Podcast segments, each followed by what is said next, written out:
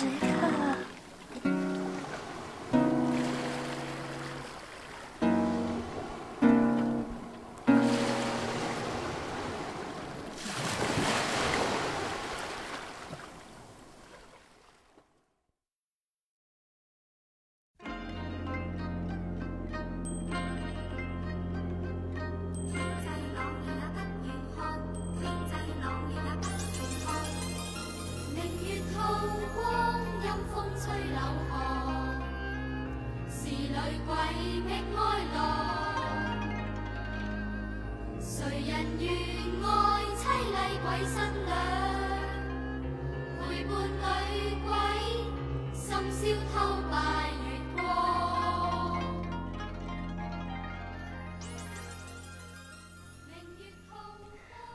Hello，大家好，我尤美。Hello，大家好，我是欧阳。嗨，大家好，我是飞机。两个星期了，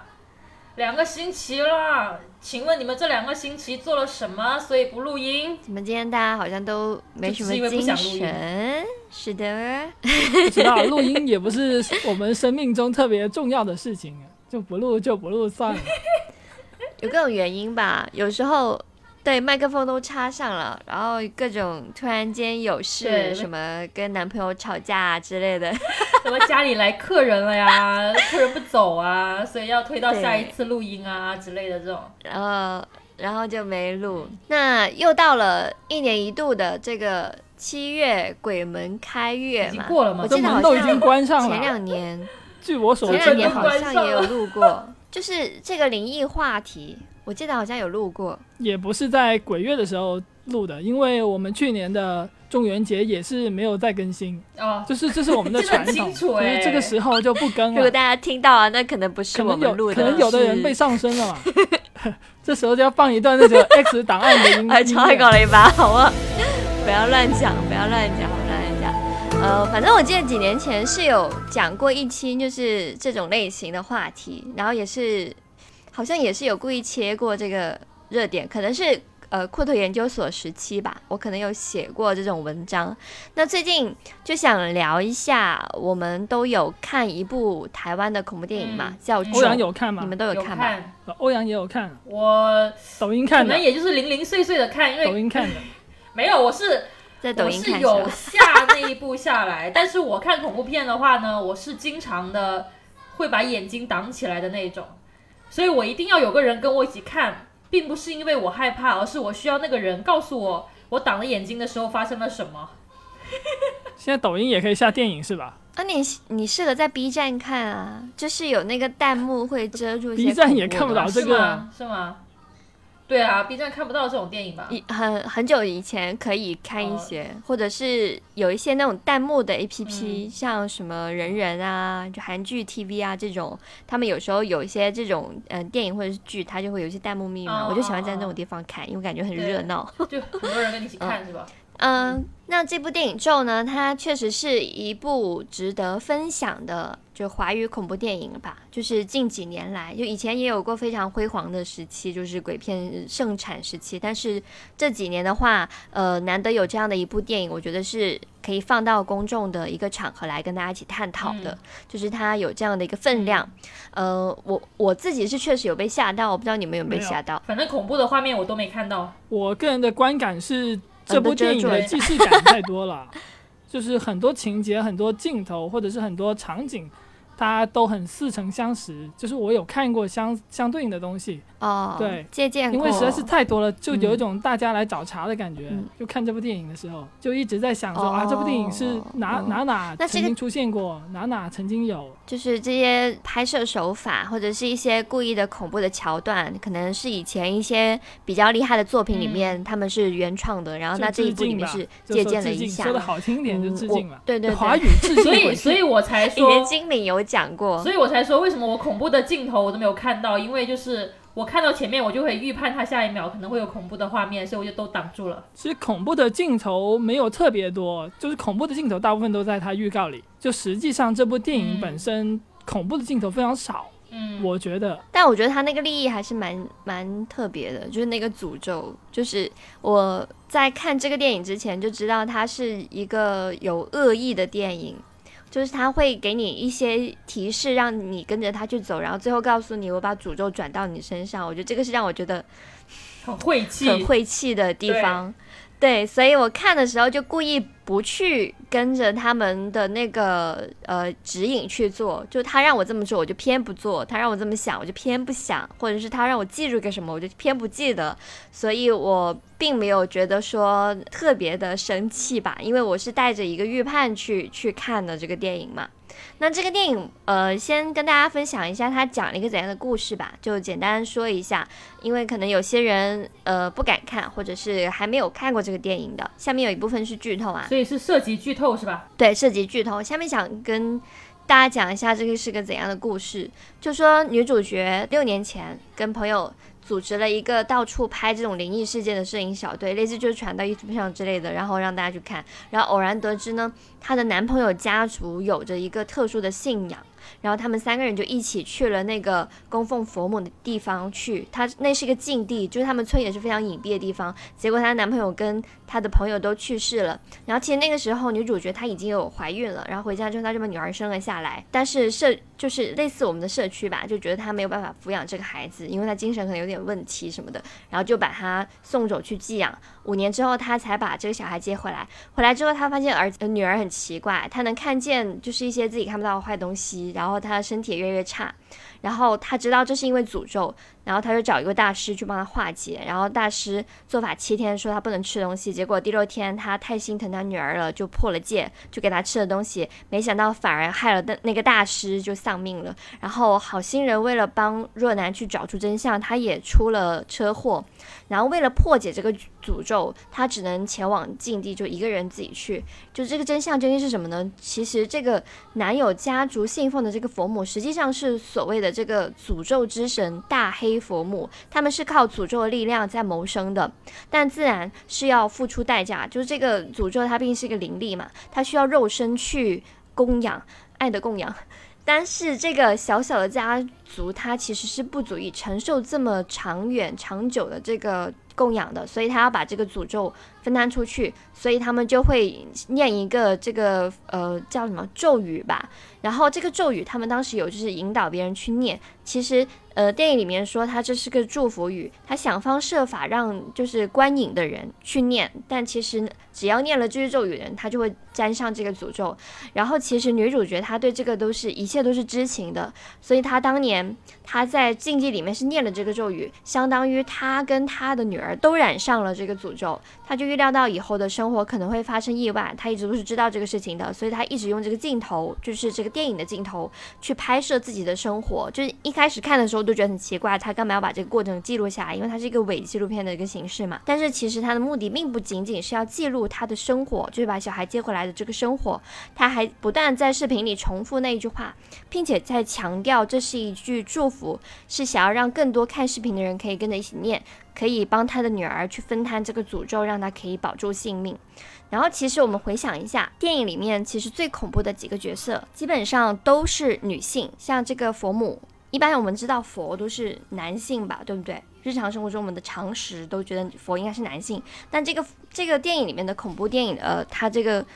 诅咒的人，她是一个佛母，然后她是个女主角，然后是她的女儿，也不是儿子，是一个女孩，然后还有那个大师，就是帮她就是解除这个诅咒的那个，也是一个妙婆。所以呢，我我就会在想，为什么电影里面恐怖片里面通常女鬼都是比较多的，然后相相对而言，相比这种偶尔出现的男鬼，通常我们印象中女鬼好像是更加可怕。所以今天就是借着这个鬼月的这个呃热点话题吧，我们想来跟大家分享，就是聊一下一个话题，就是为什么在恐怖电影里面，通常女鬼都是比男鬼要可怕的这样的一个话题。下面我们就来先想想看吧，有有哪些比较知名的女鬼？我觉得应该很容易举一些例子。什么贞子啊，富江，富江算吗？他应该也不是鬼吧？富江应该算吧？对啊，像富江啊这种。富江算鬼吗？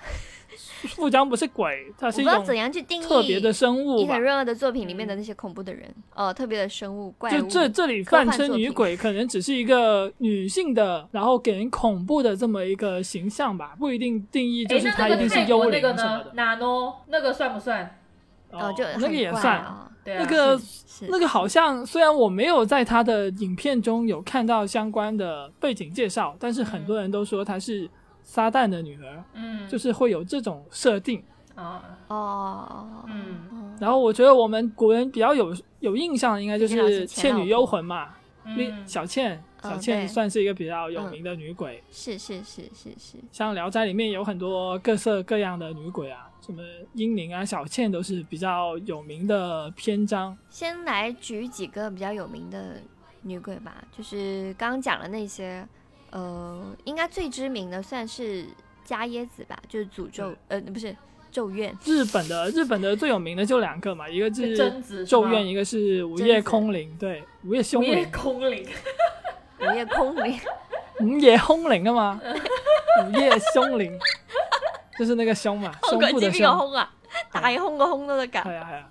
凶啊嘛，午夜凶铃，午夜凶铃，嗯，但午夜凶铃其实据说它是一个科幻电影，我好像有听过有这样的说后面的设定比较科幻啊。刚刚讲到咒，其实咒的一个传播这么一个概念是从午夜凶铃里面来的。哦，呃以前说什么看了这个电视对对电影，你就会受诅咒对，午夜凶铃里面的设定是，如果说 A 看了这个录像带，嗯他就会死。但是啊如果 A 让 B 看了，那 A 就不会死，B 代替 A 去死。哦，哦，哎，那个呃，美国好像有一个那个电影叫什么来着？叫就是反正他他也是你你你呃染上了一种什么诅咒，但是你跟一个人做爱，你就可以把它传出去，那个叫什么来着？这不是性病吗？听起来像是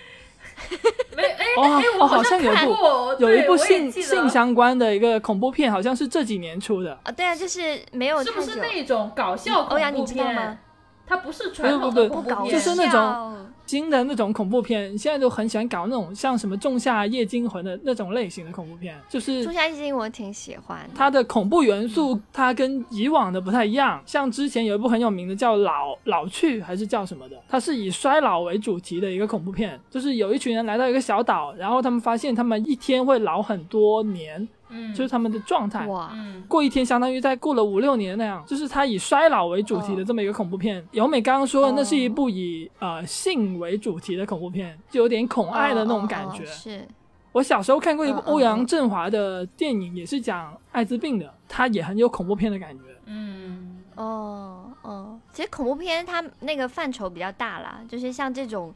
呃，这种诅咒类的，或者是有一些像血腥类的，像什么那个叫什么，呃，那个什么叉烧包，人肉叉烧包那种，它其实也是恐怖片。嗯它还是一部三级其实我们今。天呃聊的不仅对，就不仅是女鬼啦，也是各种恐怖片里面的女性。通常不知道为什么女性呃女女主角的这种电影，好像会感觉更加的恐怖一点。哦，我终于想那个起来，恐怖是那种灵异我终类的恐怖。于想起来，我嗯唯一一个脑子里还是有点记忆情节的那个恐怖，就是香港那个，我名字又不记得了。就是之前我想拉由美跟我一起看，由美不愿意跟我一起看那个。三春老师不？是，是讲一个女的，她买了那个房之后，人家可能不愿卖给她，然后她把周边的邻居杀了，要营造那个房子房价很低的那个、哦香港那个呃维多利亚哦对对对对是那个是那个哦哦哦哦咩咩咩維多利亞港音啊，好之维什么什么類嗰啲嘢，对对对，是的。那那一部是我自己一个人在客厅看的，我想让由美跟我一起看，然后由美自己一个人在 你知道为房间里面。什么吗？因为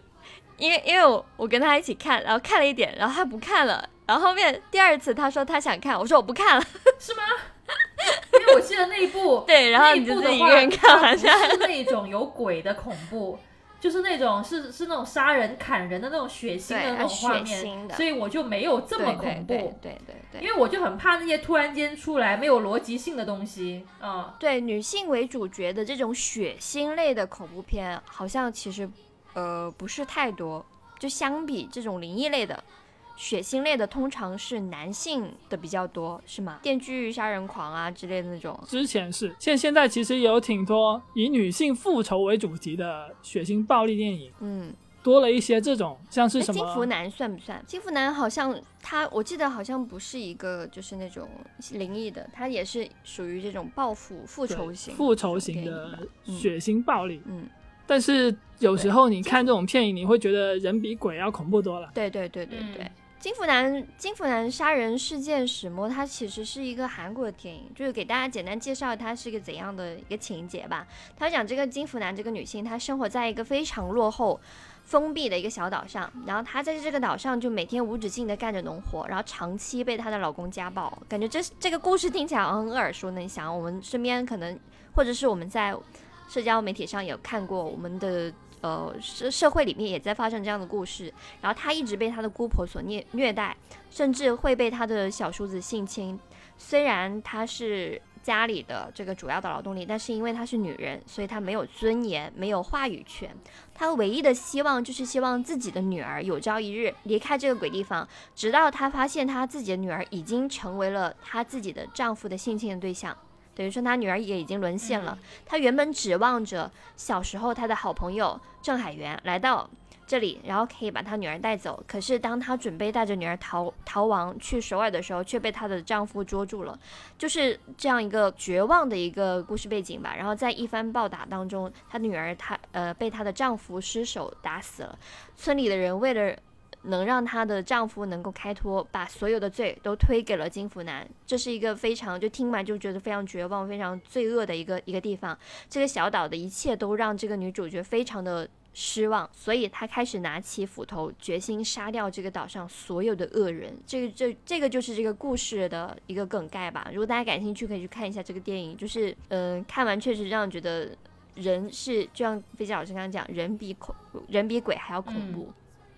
他之所以会会呃走向血腥的这样的一个一个走向，是因为他承受了太多就是命运的这种苦难。嗯，对，其实这部电影血腥，就女主角复仇那段是这部片唯一的爽点吧。但是这个故事的结局，它不是一个特别好的结局。是被抓了吗？没有被抓，就是女主角她的好朋友郑海源，她扮演的是类似观众站的那个角色。她是一个比较高端的商务女性，但是他也是从这个地方出来的。他自己逃离了这个小岛，但是他对女主角身上发生的所有的事情都非常的冷漠，视若无睹。嗯，就是他的沉默其实是纵容了一切的发生。最后，其实女主角是挺喜欢这个女孩子的闺蜜郑海源。小时候，她甚至为了救这个郑海源，她就被一群呃恶霸性侵了。等于说好人没好报。对，就这件事情发生了之后，郑海源对他反而是很冷漠，即使他帮助了郑海源很多次。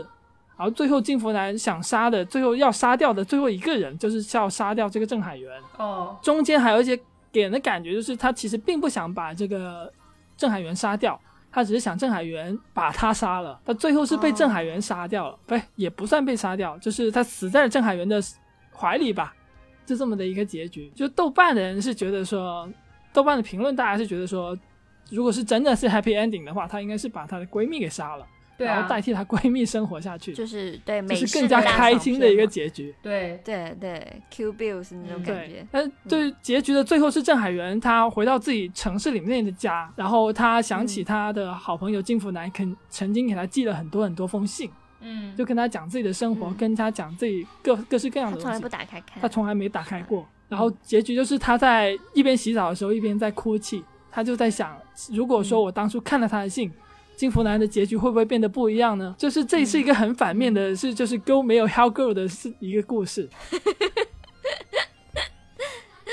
就当当然，这部电影里面其实还是有一个很讲义气的女性，在唯一里面最最好的一个人就是一个妓女，她是被外面的人带过来服务她老公的，是她唯一一个帮助了金福男。他们想想跑去首尔，也是这个妓女在帮忙。嗯嗯，好可惜啊，是挺可惜的一个故事。其实这个故事当中。哪怕有一个环节，就是让他感觉世界是善待他的，他有一个好的运气，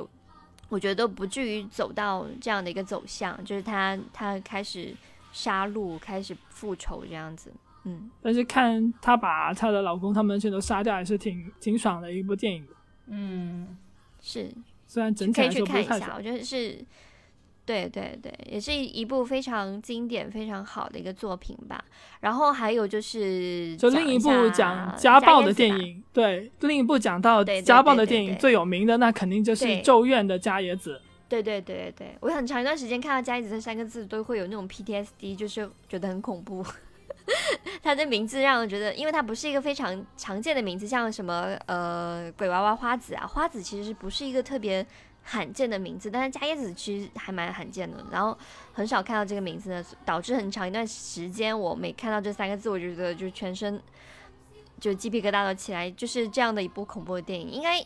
也有一定概率的人没有看过《咒怨》吧？可能有有些人看过，也像我一样是小时候看的，有时候可可能想不起来它是讲什么的。先来介绍一下它这个情节吧。就《咒怨》这个故事，因为我最近有在看《咒怨》的拉片，然后有的 UP 主会把它归纳成拉片是什么东西？拉片，就是把这个电影的镜头啊，还有一些场景的运用拿出来单独的细讲。哦，看那个咒，你觉得有些情节你没搞懂，你也可以去别的视频网站上看一下别人的拉片，嗯。就，他们一般会很贴心的把一些特别恐怖的片段给遮住的，哦，但是又会比较详细的把剧情给你讲啊清楚。哦不了，对，因。为会审核，只是这样，不是因为他大发慈悲。呃，不是有的也会很贴心的说，就是照顾一些没有看就不太喜欢看恐怖片，但是又想知道的人，嗯，像欧阳这种嘛。而这部片这个故事呢，它的剧场版它没有很详细的讲了它的一个起源，但是它的录像带版或者说 TV 版它是讲的比较详细的。这故事的起源我们用的就是录像带版里面的一个说法。故事的起源呢，就是一切咒怨的起源是来自于一个加野子的女孩子，她读书的时候性格非常的孤僻，没有朋友，她的身边只有一只小黑猫作伴。读书的时候喜欢上了她的同班同学小林，那可能是因为小林有称赞过她好看，然后她就爱上了这个小小。林，小林，这这个小林对这个加野子他几乎是没有什么印象的。毕业了之后，他们也再也没有联系了。在这之后呢，加野子跟他的一个房，他爸爸是有个房子，然后他跟他的房客一个叫刚雄的人结婚了。就结婚了之后，他们过得还算是比较和谐的。后来加野子也生了一个小孩，就好巧不巧的，他就取了他喜欢的这个男生小林的名字，叫俊雄。非常巧合的就是，这个小林俊雄当了他孩子的老师，小学老师，然后他也跟小林重新见面了。在偶尔一次体检当中呢，她的丈夫发现自己是非常的难让人怀孕了，就是有少精症之类的少精症啊疾病。嗯，对对对，然后于是呢，她就想，那如果我有这种病的话，那我的儿子是我亲生的吗？然后她怀着这样的疑问，又非常巧的发现了加叶子的笔记。而加叶子笔记里面，嗯啊、加叶子的日记里面非常详细的写了他对小林的爱慕，就从他嗯读书的时候的事情啊，一直写写到说他非常凑巧的又小林又成为了他的小孩的老师，而小林的名字刚好就是他小孩的名字，而这一切的巧合就让他以为说呃加叶子出轨了，跟老师在一起，然后他怀了的是老师的孩子。子，啊，对，这这这个时候就显示出了 NT 啊控的那种就是心胸的博大。但凡他有一点绿帽绿帽控，这个故事都不至于那么悲惨，他都觉得非常享受。就是 恩教授这个时候要出来就 就小林是吧？引导一下大家的价值观，别人的孩子也可以好好疼嘛。就他知道了这件事情之后呢，他就把加叶子虐待杀掉了，他的尸体放在天花板上，他把自己的孩子呢也关在天花板上。在这之后，他就去找那个小林老师，去把小林老师的妻子，他去了小林老师的家，然后发现小林老师不在。他的老婆在，于是就把小林老师的老婆杀了。小林老师的老婆刚好怀孕了，他就剖开了小林老师妻子的肚子，然后杀掉了他肚子里面的孩子。好可怕哦！嗯，在那之后呢，他又回到了呃他家他自己的家，但是那时候他的家已经因为加野子的憎恨变成了咒怨的中心。他回到了家的时候，他发现小林老师也在这里。但他这个时候已经被咒怨给杀死了。当他回到家的时候，他也被咒怨给杀死了。就所有的人命全都聚集到了这个房子里面，形成了一个非常或者说负能量非常大的一个咒怨。哦，负能量啊。对，就所有的负面的能量都集中在这个地方，然后这个咒怨这个房子，它就成为以后所有事情的一个起源。中心点对？，凡是住在这个地方的人，他都会被这个咒怨所吞噬，他的内心都会变得非常的暴躁、愤怒，心中有各种的负面的情绪。嗯嗯，嗯，所以所以这部电影主要是讲的是呃后面人的一些恐怖的一些故事，然后最后面倒推这个这个房子里面曾经发生过的事，是吧？是是是，这个故事其实嗯更多是在那个录像带版里面讲清楚了。我们一般人常看的那个剧场版，它是没有非常清楚的把这个整个故事都讲出来。他只讲了后面一些人经历的恐怖的事情，对对没有具体的讲这个房子背景是怎样。对，比较完整的故事是在这里。就小说版的故事的结尾，因为这个东西是先有电影，后面有小说的，就补充了一下。就是小说的嗯故事的结尾是这个咒怨它开始向外扩散了，它不只是只是存在于这个房间里面。嗯，然后后面的几部电影，我们也看到说，因为咒怨有很多部，还有一些番外篇，虽然拍的不怎么样，那蛮庞大的世界是是是。就是这个咒怨它越来越辐射到周边了，它不只是只是存在在这房子里面。嗯，哦，电影就是讲了各种各样遇到来到这个房子、经过这个房子、住到这个房子或者到这个房子探险的人所发生的事情。嗯嗯，感觉这些都是以女性家暴为这种话题对对对。的这种，然后这这里面就当初我看的时候没有留意，后面看拉片的时候他有说到，其实因为这是一个非常适合家庭的一个住宅，大部分住在这里的人也是一个家庭的一个比较完整的家庭。那里面或多或少都有一些男尊女卑的现象，嗯或者是、哦。呃丈夫对妻子的一些付出他不太重视，所以他其实也是，其实可能他他之所以这个故事能一直进展下去，能够辐射出各种不同的版本，或者是呃呃那么多人进住进去之后都会受到诅咒，也是因为整个社会环境其实都存在的这样的。一种就是女性所感受到的委屈，或者是再强大一点受到的虐待啊、欺凌啊，或者是误解啊这种，呃，导致他们的那种内心的心理的扭曲吧。就是他其实是有一个社会背景在的。就比如说，如果这个故事它放到北欧，可能这个 加椰子就会拿起法律的武器，或者是直接用斧头把自己老公砍死。就是他这故事走向就不会是这样的一个一个方向了。他之所以这个故事会源源不断的发展出不同的这种悲剧出来，也是因为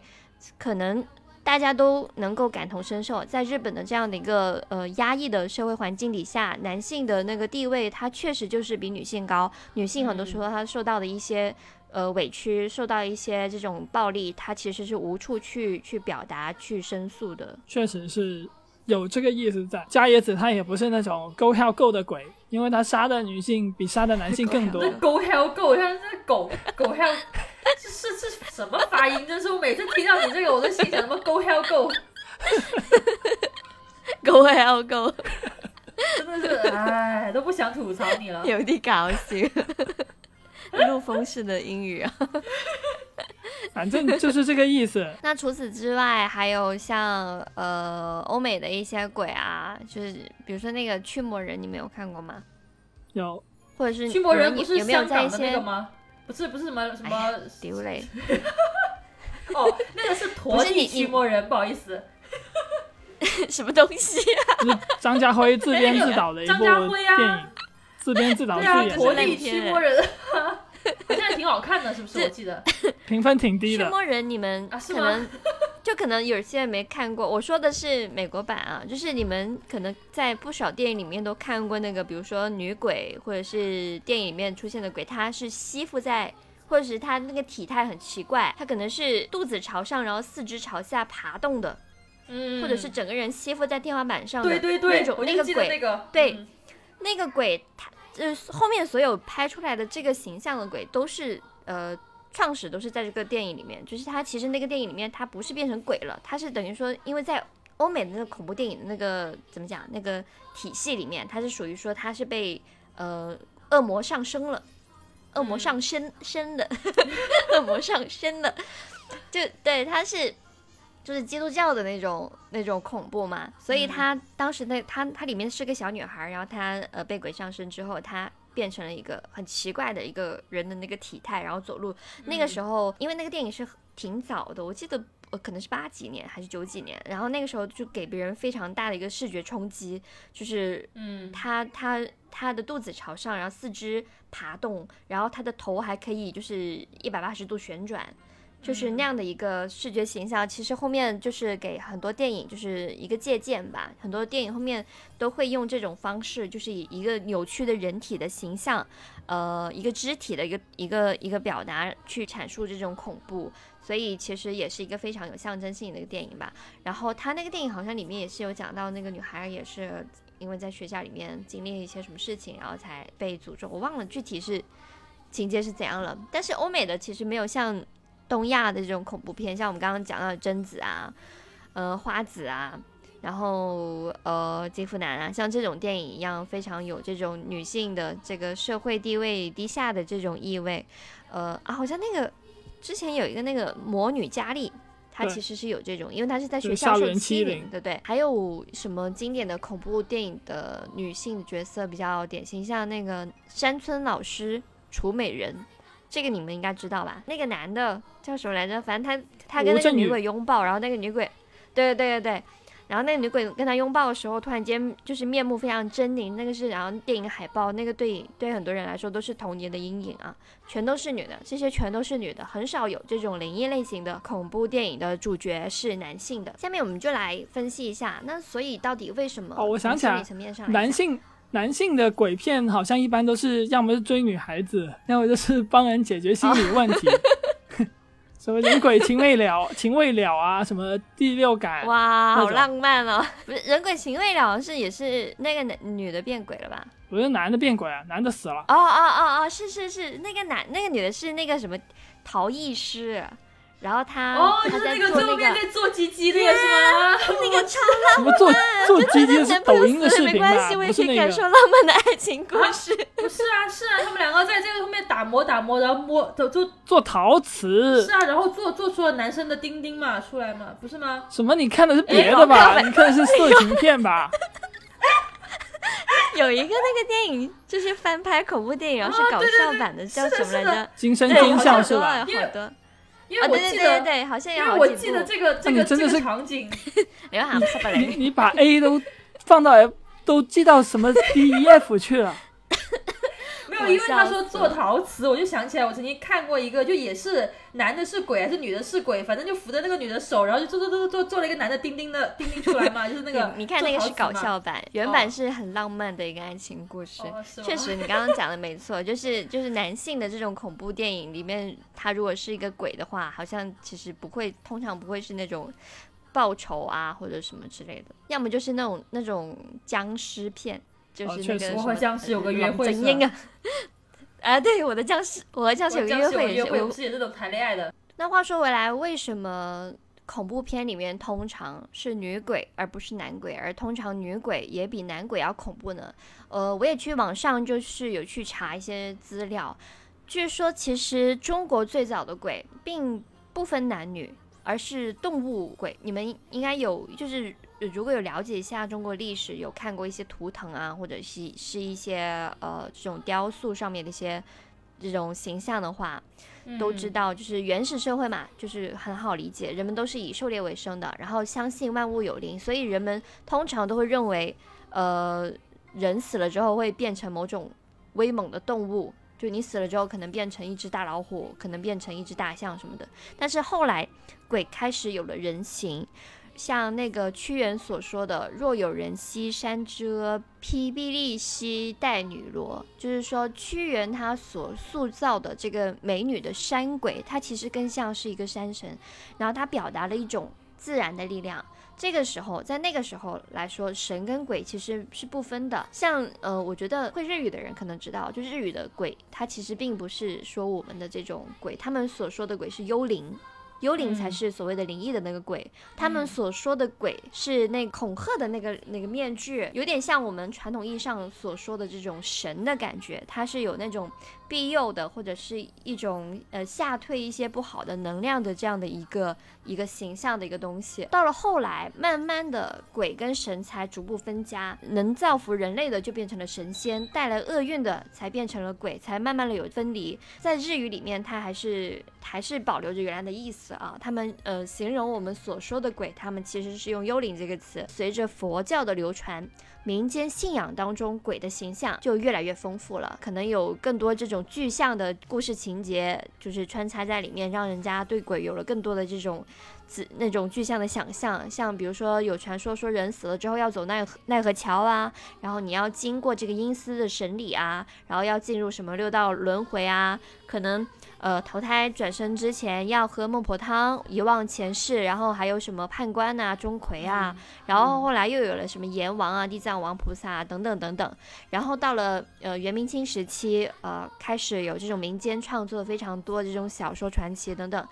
然后到了那个年代、那个历史、那个历史阶段，鬼故事它才迎来了文化创作的高峰期。像呃我们刚刚提到的呃《倩女幽魂》，它是元曲当中的嘛，还有像《牡丹亭》呃《子不语》啊，那个非常耳熟能详的《聊斋》呃蒲松龄写的，它里面有非常非常多的鬼的这个形象在里面。我们讲到女鬼比男鬼恐怖，它其实并不是历史上一直都是这样子的，只是到了近代的话，可能女鬼的这个形象，它从出现到变得恐怖，到变变得比男鬼更恐怖这样的一个过程，它其实是跟我们的历史相关的，就是呃，并不是一开始女鬼就是这么一个恐怖的一个形象的。所以我们今天也是想聊一下，从从开头开始聊，为什么女鬼的这个形象在我们现在这一代人的心目当中，感觉是变得更加恐怖，它其实是有一定的原因的。我自己会觉得是为什么女鬼鬼更多是女性会比较恐怖？我觉得男人可能在现实中就已经对人很有威胁了，像前面说的，男人在现实中已经很恐怖了，是吧？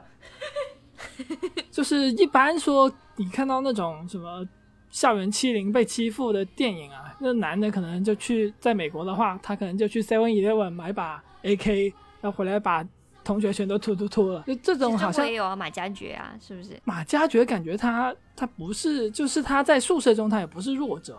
他本来就不是那种被欺负的形象，他好像是跟跟打麻将还是怎么输钱了，然后才把舍友给杀了。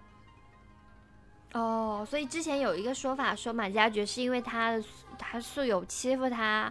什么霸凌他，他才复仇。这个说法其实是不对的，是吗？实际上他本来就不是一个好人。其实很少很少有印象说这种暴力事件是因为霸凌起，好像很少有听说过。刚刚说的其实很有很多男鬼，男鬼更多的是变成什么保保护神，像《三国演义》里面有对啊关羽，然后变成鬼了，哦然后回去把吕蒙给吓死了，就这种类型的。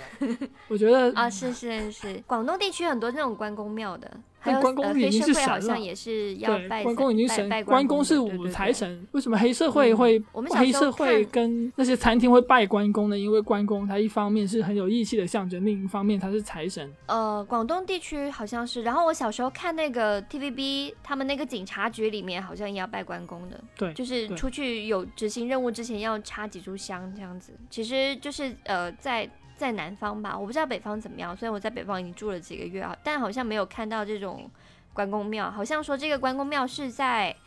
呃东南亚，然后像南方岭南地区好像还蛮流行的。我印象中恐怖片里面或者是惊悚片里面的男性形象，就吓人的那种，更多是暴力者啊、杀人狂啊、丧尸啊这种，能够非常主动的去施加暴力去加害角色的。例如像什么德州电锯杀人狂啊，什么月光光心慌慌的这种，然后港片里面出现的那种男鬼，港片是有很多男鬼，但是他们更多是僵尸片里面的僵尸，就有点像欧美那种恐怖片里面的丧尸。然后与之对应的是，这种片里面通常都会有一个比僵尸、丧尸更加神通广大的那种道长啊，或者是杀丧尸的角色。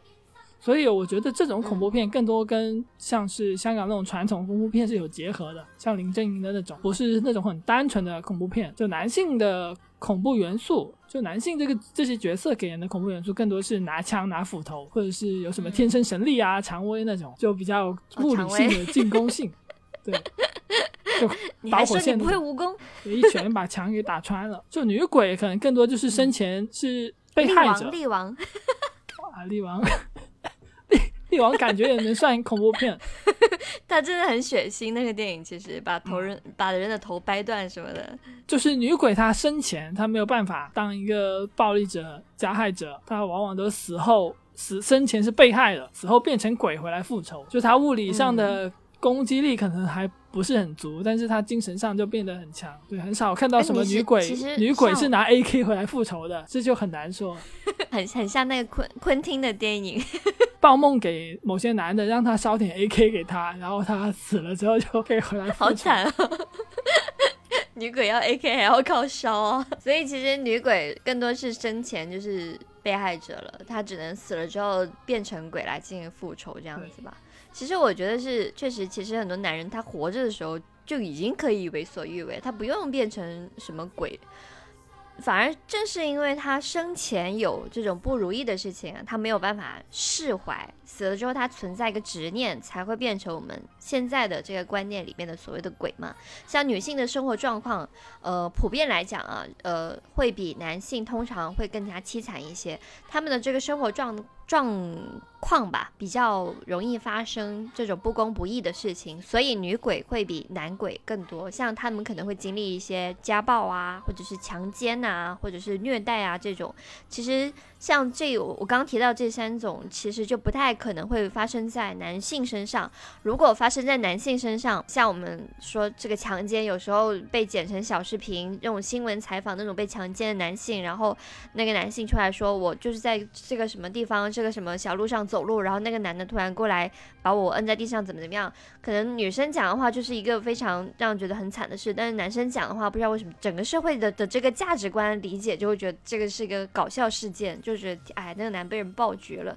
就变成一个滑稽的事情。但确实从那个按法律上来说，男性受到的强奸肯定不会有，或者是骚扰、虐待、家暴肯定没有女性的那么高。然后因为这个体力上的这种不一样嘛，就男性肯定会比女性更强壮，普遍上来说，所以其实女性遭受到的家暴、强奸跟虐待，通常都会更加严重一些。我觉得其实可能男性被强奸的量也是比我们看到的要多的。哎，很多男的忍住他就不说，哦就去看医生的时候就说什么痔疮啊，痔疮发作，嗯，然后也不会说自己被男的按住了什么的。刚刚提到那个《咒怨》，《咒怨》里面也有说到很多，就通过很多构图和日常的描写，他没有很直接的就跟你说日本家庭中女性的地位低一，男女不平等，但是他很多构图上会去那么去展示。例如说，呃，女性总会是在一些比较封闭式的构图里面出现，然后有一些像是怀孕的妻子劳劳碌碌，丈夫呃没有什么事情做，他就在一一边嗷嗷待哺，妻子一大早做很多丰富的早餐。而丈夫就是在不停的埋怨说换了咖啡豆，咖啡很难喝。咒怨的主角加野子，他也是咒怨这个故事里面被家暴的最大的受害者。他其实并没有出轨嘛，他其实没有做错任何事情嘛，他只是对初恋还有一点就是向往期待嘛，只是仅仅因为他的日记他就。他就被杀了，我觉得这是很惨的事情哎，就是他是活着的时候被活人所杀死的，所以我我觉得他的怨念应该是最深的。像其他人可能只是因为沾染到了这个故事的这个边缘，然后呃不一定就是像他一样这么这么冤枉的就死掉了。我觉得这种活生生被另外一个自己同住屋檐下的人他所杀死，应该是一件很难接受的事吧。其他人更冤吧？就什么事情都没有做过，被鬼杀死了。但他至少是因为染，就是染到了诅咒嘛。加耶子他的诅咒竟然是来自一个活人，我觉得这是一个很可怜的事吧。就被自己身边亲近的人的话，真的是那些人为什么是什么事情都没有做就被杀？其实也是在强调一个恐怖感，告诉你你会被鬼害死，不是因为你做了什么，可能就是无缘无故、很普通的，你就是运气不好，就是想要强调这一点。就是咒怨的故事本身也是这样。对啊，就是加耶子的老公，就是我们刚刚讲到，男人活着的时候就可以为所欲为嘛。就是说起来，加耶子的老公，我觉得他活着的时候可能比加耶子死了还要恐怖。刚刚讲到人有的时候就是比鬼还要恐怖，我觉得恐怖的地方就在这儿。但女性她只能死了之后才能够去害人，自己的老公她活着的时候比佳子死了还要恐怖。啊，你说这让我想到了另外一部电影叫《女巫》，我也经常提到这部电影。这部电影它其实也是讲了一个普通人，他慢慢的是因为他家庭的压迫，或者准确一点来说是父权的压迫，然后最后他才成为了所谓的女巫。然后其实像是如果说从历史上来看的话，像很多像中世纪的猎巫的运动，然后其实就是有一点像《三国演义》里面曹操。借头的一个故事，他是通过献祭弱者来维什么持？统治的合法性和稳定性这种故。事是什么？《三国演义》里面有一个故事，是曹操打到一半的时候，他突然没有粮食了，没有军粮了。这时候如果他要去借粮的话，可能需要半一个月或者是更长的时间才能够到。这样的话，军心就很不牢固。于是曹操就想到一个办法，嗯他把监督运粮的那个人的头给砍了，然后说是因为这个人他坚守自盗，他把军粮出卖了。哦然后这时候军心就稳定了下来。哦，这个叫借头故事啊。哦，其实跟中世纪猎巫其实有点像。中世纪它的科技发展发展力不是很很强嘛，它可能有些什么天灾，有些什么人祸。这时候一些统治者他就需要找一些借口，例如说有一些女巫在这里，他们通过施法，通过做法，让我们的谷子不长。让我们的牛羊不生育，通过这种借口来稳定他们的统治的合法和稳定性。就因为最近我刚好在。看那个《资治通鉴》补三后三国史和晋史，看到很多非常出现率非常高的词，就是弃妻子或者是杀妻子。这里的妻子不是老婆的意思，是妻子和小孩、儿子的意思。嗯，就非常非常高频率的出现，一卷里面可能有五六次那样。曹，例如曹操打刘备。破之或其妻子，嗯。然后有刘备弃妻子，与诸葛亮、赵云、张飞等数十骑走，有马超出尽杀超妻子，而这些妻子，嗯他在这些故事里面就可以看得到，他们往往是这些不稳定的社会环境或者是战争之下最先的牺牲者，他们会被自己的丈夫或被自己的统治者抛弃，然后被敌人杀害，嗯就是这个嗯出现的频率真的是非常非常多。无论说是一些我们嗯历史上看到的像刘备这种人君，他一有事他也是率先把自己的妻子抛下，然后跟兄弟战友一起走，就更不要说是一些更加普通的统治者，例如曹操啊、马超啊。所以其实有一个说法说，呃，你想看一个国家真实的模样，你就看他们的女性跟他们的小孩，他们的生活状态是什么样子嘛。就是一个国家可能男性每个人都光鲜亮丽，但是女性却活得非常凄苦，说明这个国家价值观是有问题的。只有当弱者，就是社会当中的弱者，小孩、老人、女性，他们都能够过上比较幸福、比较安稳的在一个比较呃和平的社会环境里面生活，有一个比较高的幸福指数，才说明这个国家它是一个宜居的，是一个呃民心所向的一个国家吧。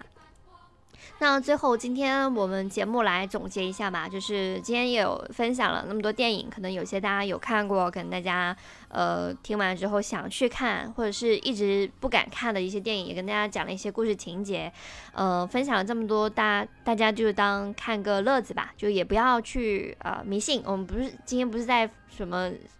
什么像像那个咒一样在在散播诅咒啊，我们没有散播幸福好吗？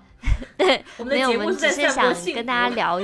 聊一些就是带稍微稍微带情节、有趣味性的一些故事吧。然后不要去迷信，也不用觉得呃后怕，就平时多多做点好事吧，也不会有呃什么厄运发生。然后我觉得好的艺术作品。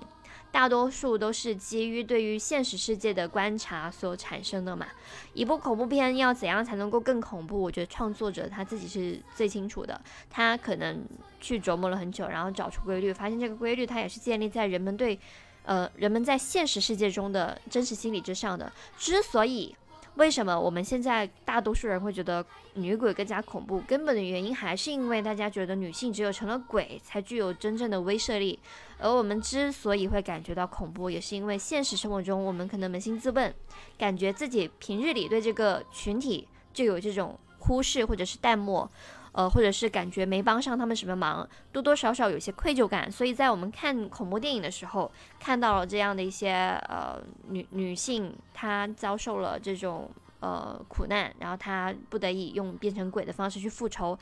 嗯、我们才会觉得说，呃，这个故事是合理的。我们经常在遇到一些很不公义的事情的时候，可能会说，呃，真希望有现世报，就会你们会不会有这种感觉？就是有时候看一些女生、女性，她可能，嗯、被被关起来啊，或者是她受到虐待啊，然后她最后可能甚至都死掉啦等等，但是法律却没有给到她一个非常好的一个呃呃保护，甚至都没有很好的去惩罚那个施害者，就会想说，真希望这个世界存在现世报这种东西，真希望人真的会变成鬼，不然这些坏人都得不到惩罚等等。所以，想要解除人们对于灵异的恐怖，我觉得首先就是应该解除人们对于活着的人世间的恐怖先。就只有你觉得是这个世界不恐怖了，你才不会觉得那那些恐怖片有多恐怖吧。所以，希望以后。嗯，